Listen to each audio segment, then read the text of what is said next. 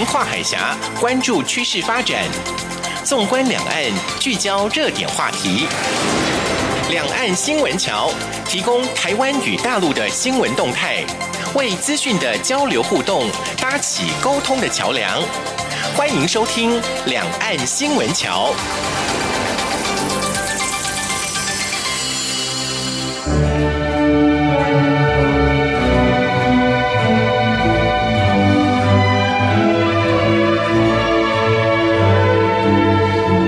听众朋友，您好，这里是中央广播电台两岸新闻桥，我是赵伟成。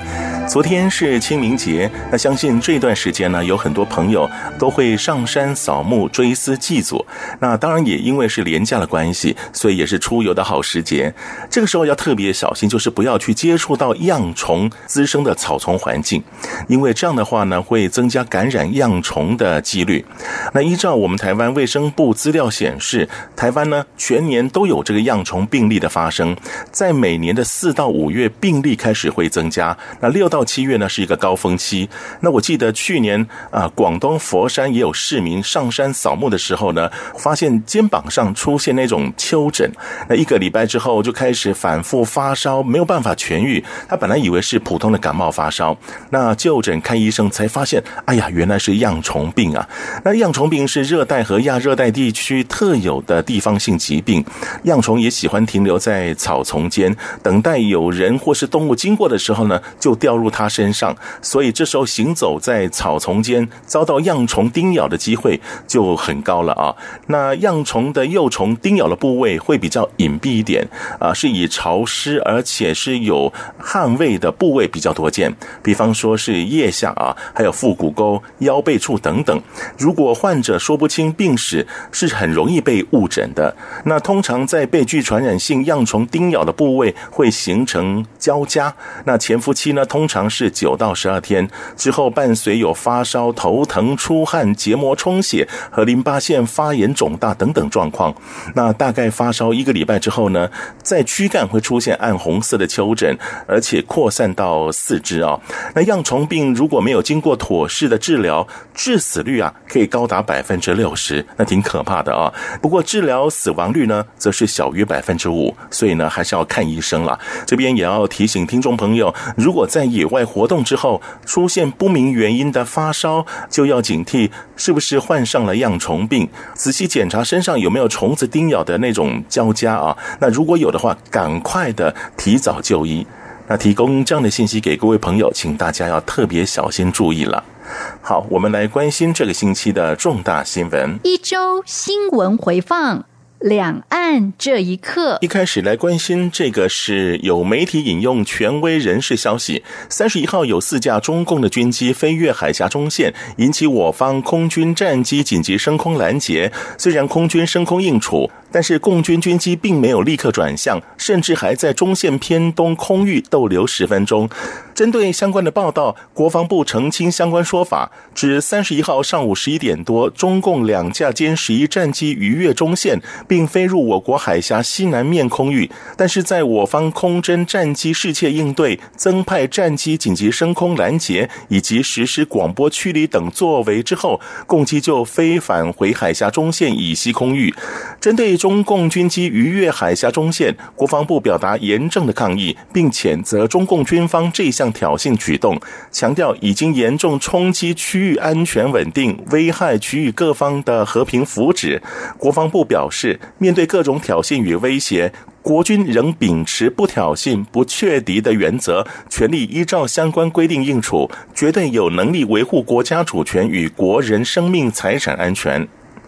那对于这个中共军机越过台湾海峡中线，中华战略前瞻协会研究员接种指出，两岸军机飞行不超过海峡中线，一向是双方的默契。那以往呢，通常是偏航或是遭遇天候因素才会发生超越中线的情况。但这一次啊，显然是对岸有意的这个行为，甚至我方军机升空警戒都没有马上离开。接种分析，对岸故意的挑衅行为，很有可能是针对美国近期在台湾海峡的动作频繁，以及采取一些行动，想要提升美国与台湾在政治上的关联。他认为，中共很有可能因为美国有意要打破三方互动的默契而做出反击。另外，中方的思维很有可能是对于美国的动作频频，可能一时之间拿不出办法，但还是要展示中方有能力对台湾施压。淡江大学整战中心执行长苏子云认为，共军军机这样的举动显然是对自己太有信心。一旦共军军机跨过海峡中线，只要再往东深入，就进入我方的防空防弹的射程，很难逃过我方的飞弹追击。那这件中共军机越过台湾海峡中线，民进党发言人李问二号表示。中共以军机穿越台海中线对台湾进行挑衅、拉高武吓的态势，证实中国所说的善意是假的，会台是假的，和平是假的。中共带来的威胁是真的，恐吓是真的，犯台是真的。中国根本就是在玩弄软硬两面手法，欺骗台湾人民与国际社会。中共军机主动挑衅举动，不仅冲击台海关系，更破坏印太区域稳定与和平。应不分朝野齐声谴责，中国是一个国际社会麻烦制造者。那中共军机近年的这个举动啊，让我们想起行政院前院长赖清德，他在一号接受网络直播节目专访时的一些说法。他说呢，千万不要轻忽中国并吞台湾的企图。他认为两岸之间应该求同存异，他们要统一，我们希望维护主权独立的国家地位，不妨统独先搁置一边。就相同部分的交流，用对话取代对抗，用交流取代围堵。好，希望一切和平安定了啊。那外传香港当局要求台湾驻港机构撤换法务部调查局驻港人员，大陆委员会一号指出，考量台港经贸以及人员往来频繁所衍生之急难救助以及法律咨询业务日增，政府此前向港府提出具法律专长以及相关实务之人员，派驻陆委会香港办事处联络组工作。陆委会表示，目前该员依办事处既有的职能范畴内推动业务，包。包括了国人在香港急难救助涉及法律之事项处理，国内机关嘱托查询法律相关问题等，完全符合办事处业务功能。也强调，相信台港皆会务实考量双方办事处推动业务之需要，以共同维护台港两地民众福祉与安全。另外呢，继福建省台港澳办公室挂牌后，厦门市也将台办与港澳办的事务整合。中共厦门市委台港澳工作办公室、厦门市人民政府台港澳事务办公室二十九号下午挂牌成立。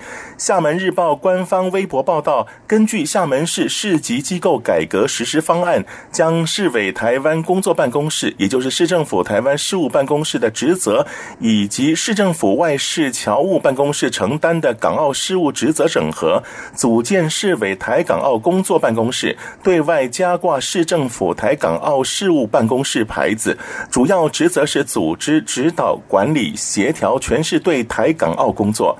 厦门市台港澳办公室宣称，将探索海峡两岸融合发展新略，推动实现厦门与台湾应通尽通，提升经贸合作畅通、基础设施连通、能源资源互通、行业标准共通等这样的一个目标。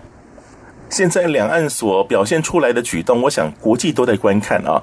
像我们总统蔡英文母校伦敦政治经济学院学院内地球装置艺术，原本全球地图是把大陆和台湾分成不同颜色，却遭到中国大陆留学生不满抗议。学院三号找来大陆与台湾留学生开会，最后决议把台湾涂上和大陆一样的颜色，并且把台北从首都标记改为城市标记。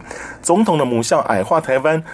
那外交部四号就呼吁校方应该尊重两岸分治的事实。那我方驻英国代表处在第一时间已经向校方表达严正的关切，并通过台英国会小组多位重量级议员同步进洽校方，呼吁校方尊重两岸分治的现象，维持地图的原状，避免采取任何可能误导视听的调整。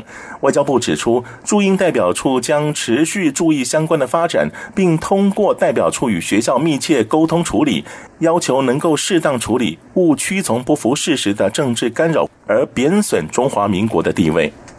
看来现在中国大陆对于台湾的任何空间都在做一些干扰，连学校的地图也要做这个影响，这是有点奇怪的一件事啊。好，另外我们来关心的就是非洲猪瘟的情况了。非洲猪瘟中央灾害应变中心在二号表示，再一次的于中国大陆猪肉制品验出两个例子的非洲猪瘟病毒基因，总计已经达三十六例。应变中心说，第三十五例呢是由防检局新竹分局采自快递违规案件于三月二十八号送样，是中国大陆江苏省生产的猪肉干。第三十六例呢是由新竹分局在三月二十八号送样，来自香港中国大陆籍旅客违规携带中国大陆黑龙江省猪肉火腿肠。那这个旅客呢，经过裁罚二十万元，并且因为没有办法立即缴清罚款，遭拒绝入境。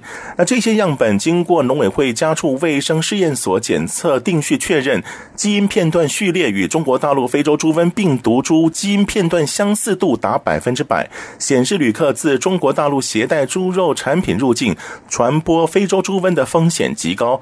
应变中心呼吁民众不要携带动植物产品入境，也不要网购国外肉品寄送台湾，违者将遭受重罚。那这样的一个非洲猪瘟还不仅是这样子啊，那中国农业农村部新闻办公室四号呢在官网通报称，新疆维吾尔自治区乌鲁木齐市。米东区一处的养殖合作社确诊发生了非洲猪瘟疫情。那这个疫情是由非洲猪瘟首次进入新疆地区，由于首府乌鲁木齐市属汉人与维吾尔族人共同的居住区，当地仍有生产猪肉以及供应汉人所需，但是猪瘟病毒来源仍是不清楚。根据农业农村部官网三号晚间十点接到中国动物疫病预防控制中心报告，经过中国动物卫生与流行病学中心确诊，乌鲁木齐市米东区一处养殖合作社发生了非洲猪瘟疫情，现在已经确诊了。所以呢，一般都以为新疆应该不会得到这个非洲猪瘟哦，毕竟是一个信奉伊斯兰教的一个地区，而且他们是不吃猪肉的。那后来想想，哎，也对，因为新疆有汉人，那汉人吃猪肉嘛，所以呢，呃，没想到最后还是防守失策，还是感染了非洲猪瘟。那既然已经那么严重，那我们台湾的防疫其实蛮有效率的啊。不过呢，世界动物卫生组织 OIE 四月八号、九号将会在北京举行非洲猪瘟学者专家会议，但是台湾呢还没有收到通知。哎，那农委会主委陈吉仲表示，农委会事先就知道了 OIE 在四月将会召开非洲猪瘟学者专家会议，后来知道八号、九号将会在北京召开，农委会已经向 OIE 以及中国驻 OIE 的代表表达台湾很乐意参加。这个意愿，那陈吉仲指出，整个非洲猪瘟的防疫是不该有国界的，尤其是东南亚国家，特别是农委会三号晚上发布的新闻稿，柬埔寨通报非洲猪瘟首例，在东南亚疫情严峻的时候，台湾很乐意参加，除了分享防疫成功策略外，也希望获得其他国家第一手防疫的资讯。那目前呢，我们还在等待 OIE 的回应。接下来关心的这是呃跨国际的一个产业的消息啊，那正在进行经营重建的日本显示器公司 JDI 三号大致决定将接受由台湾与中国大陆三家企业合组的联盟出资纾困，这个两岸联盟将握有近五成的 JDI 一决权，成为最大股东。日本经济新闻报道。JDI 在三号公布，大约下个礼拜三之前，可能与台湾和中国大陆业者所组成的两岸企业联盟签约。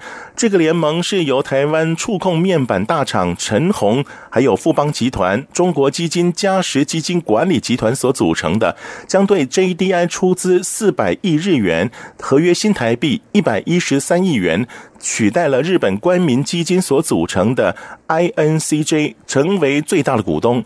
报道说，JDI 将接受这个联盟最多八百亿日元的出资纾困，到时候呢，外资将拥有 JDI 近五成的议决权。目前 JDI 最大股东是 INCJ 的议决比例是百分之二十五点三，届时议决比例将会减半。继续把焦点转往江苏昆山台商企业华福子公司昆山汉鼎精密金属有限公司，三月三十一号发生燃爆，导致七死五伤之后，台商的生产安全问题再受关注。事故原因仍在调查中，已经知道死伤者没有台籍的人员。华福推估单月影响金额约减少新台币一点二亿元到一点五亿元。根据苏州市台湾同胞投资企业协会三号在其微信公众号的发布，苏州市台湾事务办公室二号召开安全生产工作传达部署会议，要求各地台办、台协要迅速动起来，积极配合相关部门做好台企的安全生产工作。继续这个消息呢，是根据福建海峡高速客滚航运有限公司的消息，从四月开始，平潭赴台湾直航航线将从原来每周七个航班增加到九个航班，其中海峡号每周执行六个航班，每周一、五、六直航平潭与台北往返航线，每周二、四、日。直航平潭至台中的往返航线，丽娜轮每周执行三个航班，每周二、三、四执行台北至平潭的往返航线。好，最后来关心的是宗教文化方面的信息。妈祖呢，是中国东南沿海、台湾，包括了东亚，像琉球、日本、东南亚这些沿海地区的海神信仰。那二零零九年呢，原来福建省地方志编纂委员会与台湾的妈祖联谊会决定共同编纂妈祖文化志，而后汇集两岸专家学者四十多人投入了编撰，经过了八年，终于完成了。那这个志书呢，分为妈祖宫庙与文物史记、妈祖祭典活动与民俗。妈祖文学艺术与学术研究，妈祖信仰组织四卷，是第一次全面系统详实记述了妈祖信仰的形成、发展、流布、影响等，宣扬了积善立德大爱的妈祖精神，展现了寻根文化、和平文化、爱国文化和美德文化等妈祖文化的丰富内涵。那四号上午，妈祖文化志在台中市大甲镇澜宫礼堂举行了隆重的首发式。好，那待会的栏目将会有另外一个宗教文化交流的信息，那是有关于宋大佛的消息。我们先听一首音乐，稍后呢进行热点聚焦。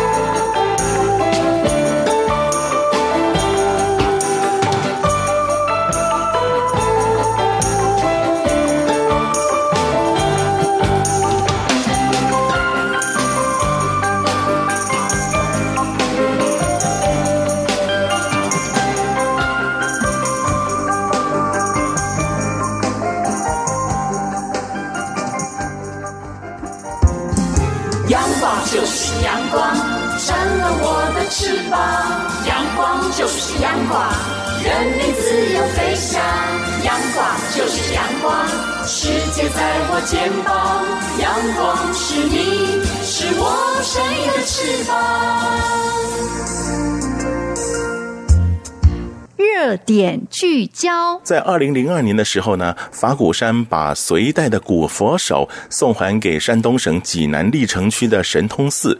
二零一五年呢，佛光山收到民间转赠的北齐时代的佛手，也是经由星云法师指示归还佛手，让两岸的佛手佛身首次的合体。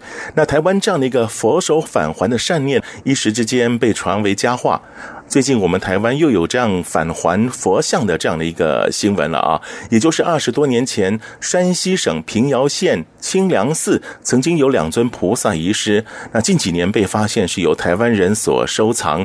这两尊保存于台湾的菩萨呢，是明代时期的文物。在某一次机缘之下，台北市两岸文教商贸协会理事长许顺龙先生听到这样的消息，就特别发心要把大佛送回清凉寺。于是呢，就发起了喜迎大佛，情牵两岸的活动，期盼引起两岸对佛教文物和文明有更深切的关注与认识，以及借由宗教文化来促进两岸民间交流。许顺龙从两年前开始奔走北京、山西和台办文物局等单位进行协调沟通，就是希望尽早的完成大佛返回清凉寺的愿望。那今天我们就采访到了台北市两岸文教商贸协会理事长许顺龙先生，请他来谈一谈喜迎大佛、情牵两岸这项殊胜的活动。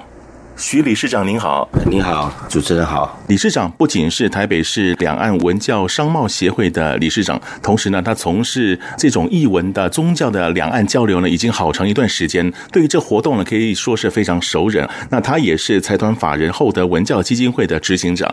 那当然呢，我们提到这个台北市两岸文教商贸协会，呃，是因为跟这次啊送大佛有关系。呃，好像贵协会的成立，目前来讲跟译文方面、宗教方面的关联比较多一点。是是不是？是的，因为为了让活动啊举办的更方便，所以我就自己在成立了一个台北市两岸文教商贸协会。嗯，它是一个非盈利为目的的一个。社团法人，其实我想以前呢、啊，有很多的企业家，尤其是台商啊，可能对于这艺文活动啊，可以出钱出力，可是要他亲身亲力亲为下来做的话，可能就很难了啊。但是我们徐理事长呢，他啊宁可放弃很多事情，就是为了这个送大佛的活动呢，投注很多心力啊。那当然，这次我们送大佛，如果以对岸来讲，就是迎大佛嘛，对不对啊？那怎么会有这样一个活动呢？这个佛指的是什么佛？也在一个很特殊的因缘哈，让我在台湾碰。碰到了这两尊，诶，流落在台湾的古佛这样子。那因为我从小我来自于台东，嗯哼，我十六岁就离开我的故乡，嗯哼，好，所以我对故乡的情怀啊特别的深。当我第一次看到大佛的时候，他在山西已经快要五百年了，哦，然后来到台湾也二十年了，嗯嗯，好，对我而言。我的感觉就是他想回家啊，所以我才把这次整个活动的主题就是回家。是是是，那我们刚刚在聊的时候才谈到，就就说这个大佛啊，它原来在山西的清凉寺哈。当初我想，因为也是大时代的故事了啊，它被偷运到香港之后，被我们台湾人呢给买下来了。那当然，在台湾这二十多年的时间，或许很多人不知道他身居何处，但是呢，就是因为我们理事长知道这样一个大佛的存在，就是希望把这个大佛呢送回他的家乡去哈。这个佛我看起来有点像观世音菩萨，哎，不晓是不是啊？是的，这。两尊哈，它是一尊是那个观世音菩萨，一尊是大势至菩萨。那观世音菩萨的部分哈，它身高两米九八，哇，是。那大势至菩萨也两米九一，相当的高。它是大陆国家的重点文物，所以它是一种什么材质呢？哦，是一个彩塑的泥质的菩萨。哇，它还不是一般像雕刻那种的啊？哦，不是，不是。所以流落在海外的哈，像这么大。的泥塑彩塑菩萨是相当稀少的，是没错。因为我刚看这个图像哦，哎，这个年代这么久可以保存上算不容易，而且蛮漂亮的哈。是是是，因为山西这个地方哦，它是一个很干燥的地方，而且。它能做到这么精美哈，也代表着山西当时的经济文化是一个很强盛的时候。哦，是是是。当然，中国大佛很多呀。那我们这两尊佛怎么去呃证实或者考究它就是呃山西省平遥县的清凉寺的佛像？它是依据哈那个二零一三年。山西省文物局哈派了一个平遥县文物局吕树胜先生哈，还有太原市的文物考古研究所的李在清先生两位专家来台湾哈，对这个收藏家安置在。苗栗私人文物馆的佛像，嗯嗯，进行了现场的鉴定，是确认这两尊彩塑的菩萨为平遥清凉寺所有的，嗯嗯，哇，是经过专家给鉴定过的，证实过的啊。那当然，我觉得台湾人在这次活动呢，也扮演非常重要的角色，像是理事长一样，很诚心的希望把这大佛送回他的家乡。不过呢，当初这个大时代的故事时候呢，台商或是台湾人呢，曾经把这个买下来，也因为买下来才能保留在台湾嘛，是不是？当然是这样子啊，因为也因为台湾人的发心，把它买下来，才能保存住啊。嗯，不然您说的，有时候真的在运送的过程当中，有时候就不小心就碎掉了。对，对，一个一个古物就就这样不见了。没错，没错。那刚你提到这个山西省平遥县的清凉寺，就是大佛原来的故乡嘛，是不是啊？是是是。那可不可以帮我们介绍一下这个清凉寺到底是什么样的一个地方呢？哦，清凉寺位于山西省平遥县。哦，平遥县可能大家都比较清楚了，因为它出了一个叫平遥古城。嗯哼，是我们台我们中国大陆的票号也来自这个地方。是，好，所以大家可能就比较有印象。嗯、那清凉寺它是元末明初建的，它正确的地址是平遥县溥仪乡永城村。那是因为文殊菩萨设道场于清凉宝山而得名。目前的话，哈，它是寺里是坐北朝南，前后两进院，现存的建筑有三门、中段、七佛殿、东西配殿及东西廊房等。七佛殿为正殿，位于后院北端，面阔五间，进深六圆，单檐悬山顶，斗拱共铺作双下昂。殿内漆有倒凹字形的佛台。七尊坐像啊，通通接近三米。背光金碧辉煌，为明代彩塑之精品。嗯，所以你看，听我们节目还可以听一段历史故事啊，因为这是一个非常有意义的一个宗教活动。那我们都知道，在台湾呢，任何宗教只要是正派的宗教，都都可以在台湾非常的兴盛哈。那尤其这一次，其实我想提到宗教活动，也许有些朋友说，那宗教活动呃，是不是很单纯的就是一个呃迎佛送佛？其实我刚看了一些资料，我们啊、呃、理事长为了这次活动筹办了非常多的内容。其实呢，跟文艺方面有关系的。那到底呢，还有哪些的这个部分是让大家可以分享的呢？除了文艺之外，那为什么会在台湾呢？让人给发现？我们稍后再为您做介绍。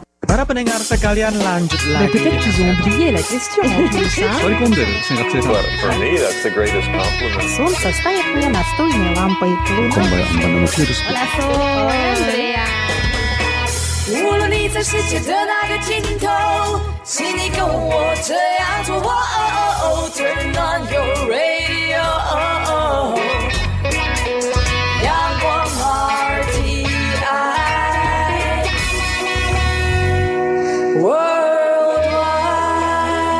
央广联系世界的桥梁。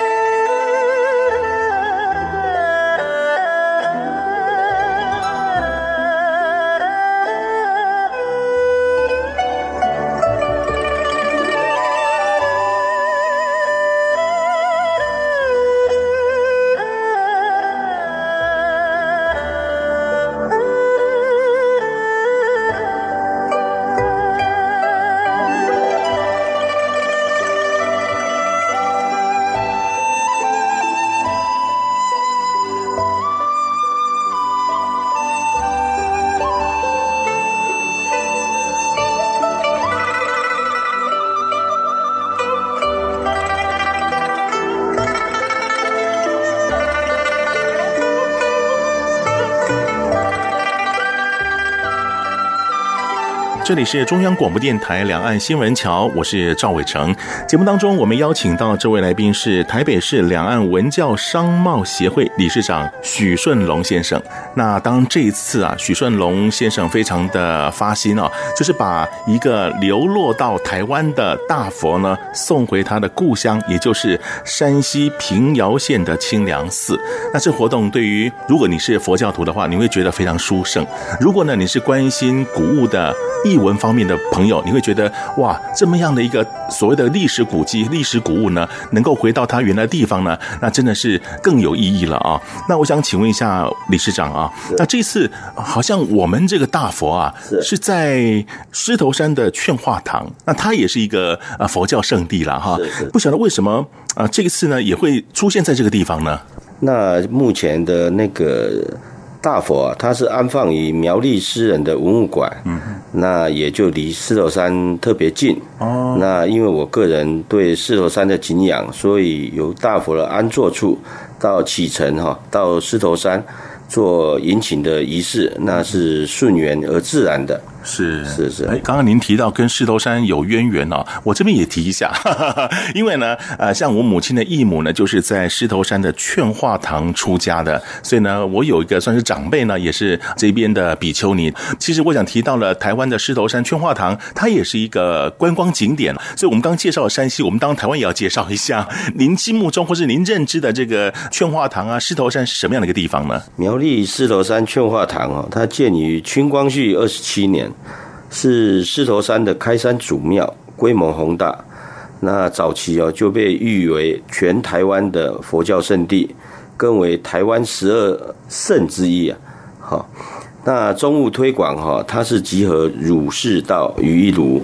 那民国四十四年，由我们台湾的中国佛教会张家佛佛，还有我们何应钦将军，还有我们狮头山董事长，到日本把那个玄奘舍利迎请回来。这个玄奘舍利啊，这个就有典故了。他是民国三十一年啊，南京大屠杀的时候，日本人把他抢过去的。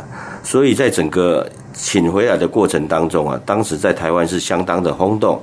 所以在历史上啊，狮头山在台湾整个文化，不管是宗教或是各方面，早期都受到相当大的重视。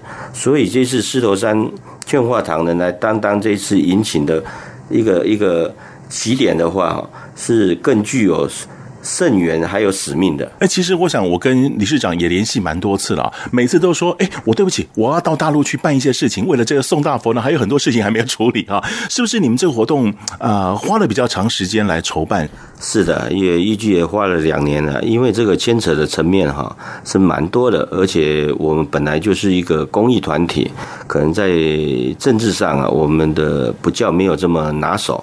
所以我们还是从基层拜会省文物局，还有那个平遥县啊县长这里，一直到山西省政府啊，山西省台办，然后最后到国台办国家文物局，那层层嘛，好，总是要跟他们讲清楚。那当然对方也很关心，每一个都问我，许先生，你有什么样的想法，或者是有什么样的所所求啊？我说我在台湾从事公益十几年了，只有付出，从来也没有 想要做什么，或是或是有什么要取得什么样的回回馈，嗯，啊，就是。啊，也感谢对岸的这么多的领导的支持，所以让我们这一次的活动哈起步也就慢慢的顺了，这样子。是，这倒是哦。刚刚我请教了这个理事长，我说：“哎，理事长，您是台商吗？”他说：“不是。”我说：“您是大企业家吧？”他说：“没有，我完全做公益。”后来我看了其他资料，他真的参加很多很多的社团呢，都是参加艺文方面的、宗教方面的，可见呢，他对于这个啊艺文方面的推动啊尽心尽力哈。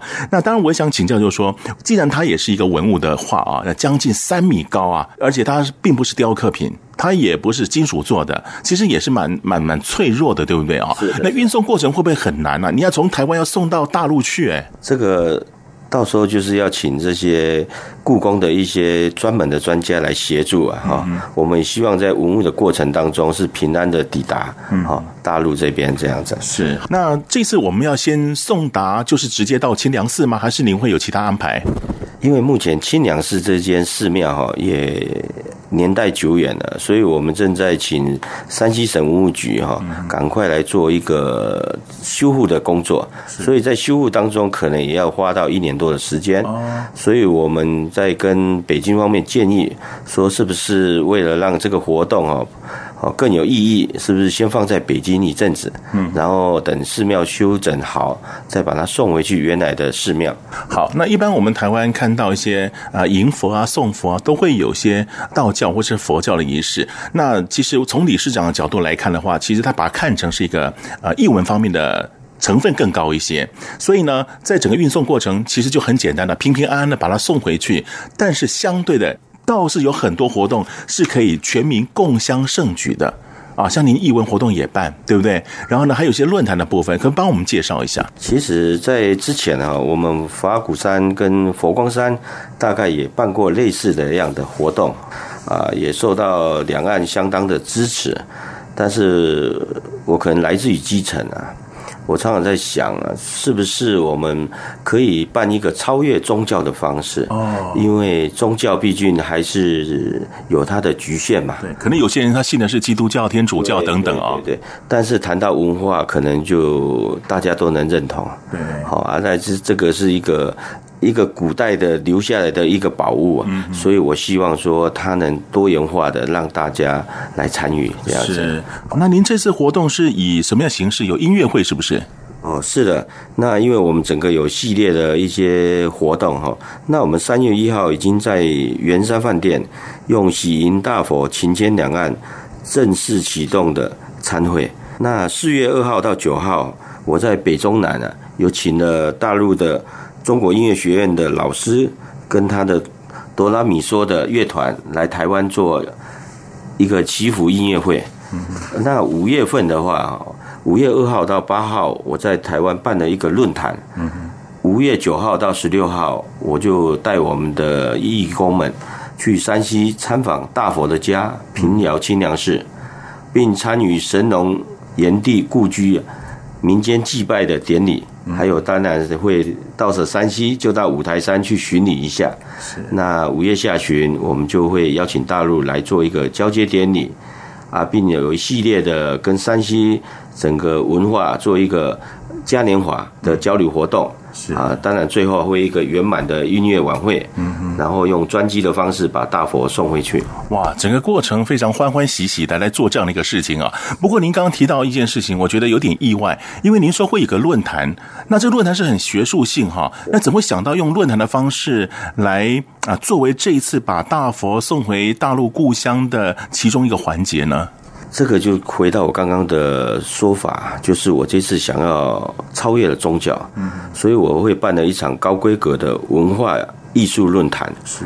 内容含了四个主题，有文物的修复，还有古建筑物的艺术，还有五台山与宗教文化，敦煌莫高窟与历史宗教艺术等等，分别理请哈我们现在主题当代的两岸最具代表性的人物。像我们请了这个修复的，请了国宝级的胡银玉大师。那五台山我们请了崔振生老师。那敦煌的部分我们请的李宝兰哈女士。那台湾的话，古建筑物我们请的李乾朗教授，嗯啊等等哈。目前还在邀约在各方的专家来举行一个座谈。这个论坛的视野，希望将文化展现于礼乐艺术。宗教、建筑、历史等丰盛的社会元素，透过论坛再次融合与输出，展现了新貌，使中华文化兼具了传统、潮流、智慧与运用，社会与经济与时俱进，奉献社会。甚至啊，我们逐年要扩大办理，融入全球的文化，为世界哈文化的保障论坛哦，贡献一点心力。是，所以你看，很不容易的一件事情。一个活动呢，它除了有宗教性之外呢，其实它富含更多，比方说文学方面，比方说学术方面，还有音乐方面等等。所以呢，真的是像徐理事长所说的，这跨越了宗教，它反而是更丰富了这一次的文化的内涵嘛，对不对啊？好，那我们先休息一下，稍后呢再来请教一下，参与这次活动到底有多少人？听说还不少哦。我们稍后呢再来为您做介绍。阳光就是阳光，成了我的翅膀。阳光就是阳光，人民自由飞翔。阳光就是阳光，世界在我肩膀。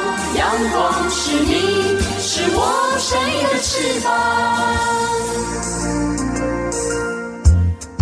这里是中央广播电台两岸新闻桥，我是赵伟成。节目当中，我们邀请到这位来宾是台北市两岸文教商贸协会理事长许顺龙先生。其实，我想今天我们谈这么多有关于啊这个宋大佛回到山西的清凉寺，这过程当中呢，也许有些人认为它是一个宗教活动，但是我想更多人会认为它是一个文化活动。它包含了音乐会，它包含了一些文学，它也包含了一些历史价值的东西哈。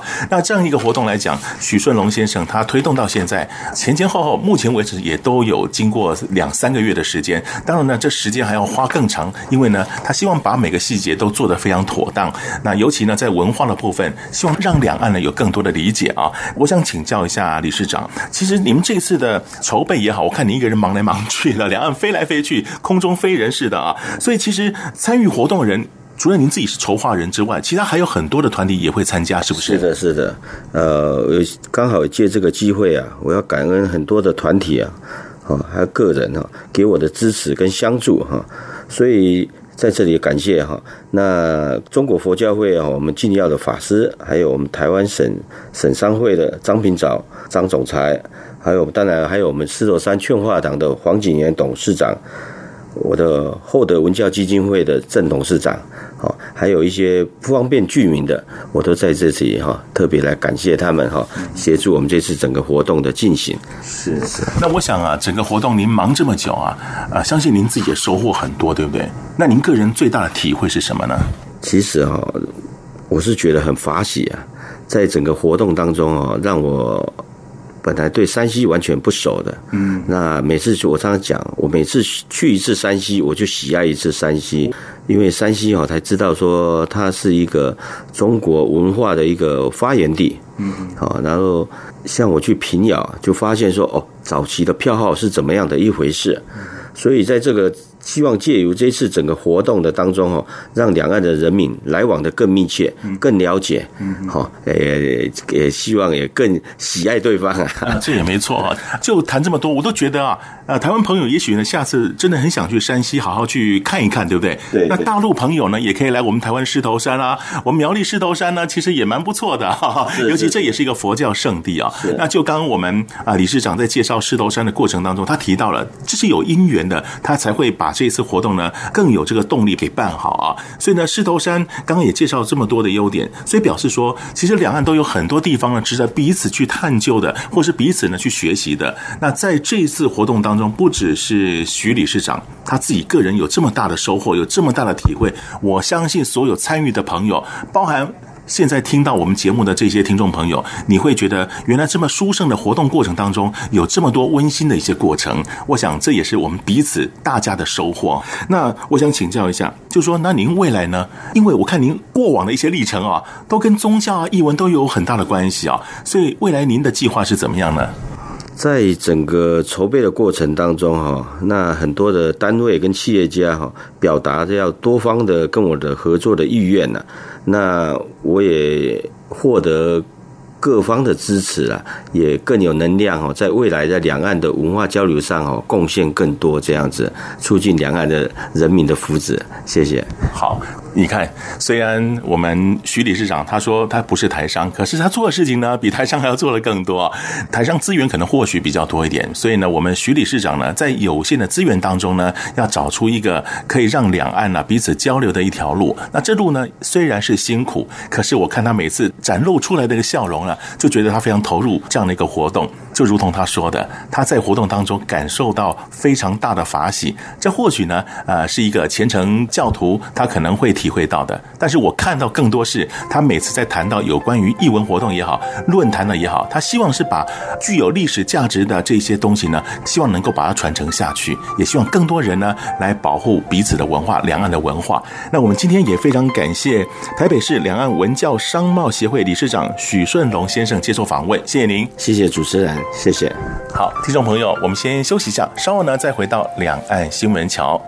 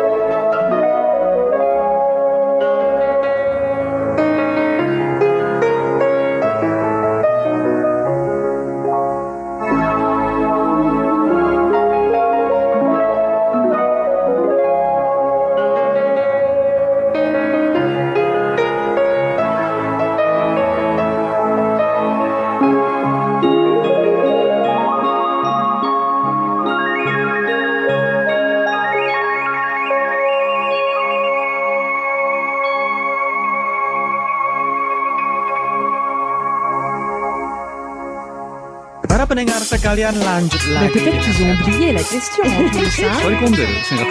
For me, that's the greatest compliment. Солнце стоит мне настольной лампой. Hola, Sol. Hola, Andrea. 无论你在世界的哪个尽头，请你跟我这样做。Oh, oh, oh, turn on your radio.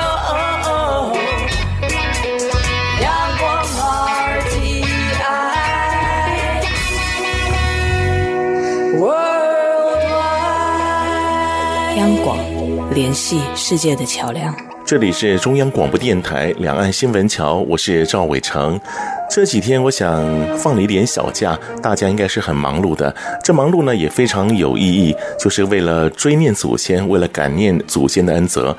但是还有一天的假期啊，可以小小的放松一下，也可以呢整顿一下心情。下个星期一就要工作了，也希望大家呢新的一周又有新的元气，新的开始。好，要跟您说声再见了，别忘了下个星期同一个时间，请继续收听两岸新闻桥。赵伟成祝福各位一切平安，再会。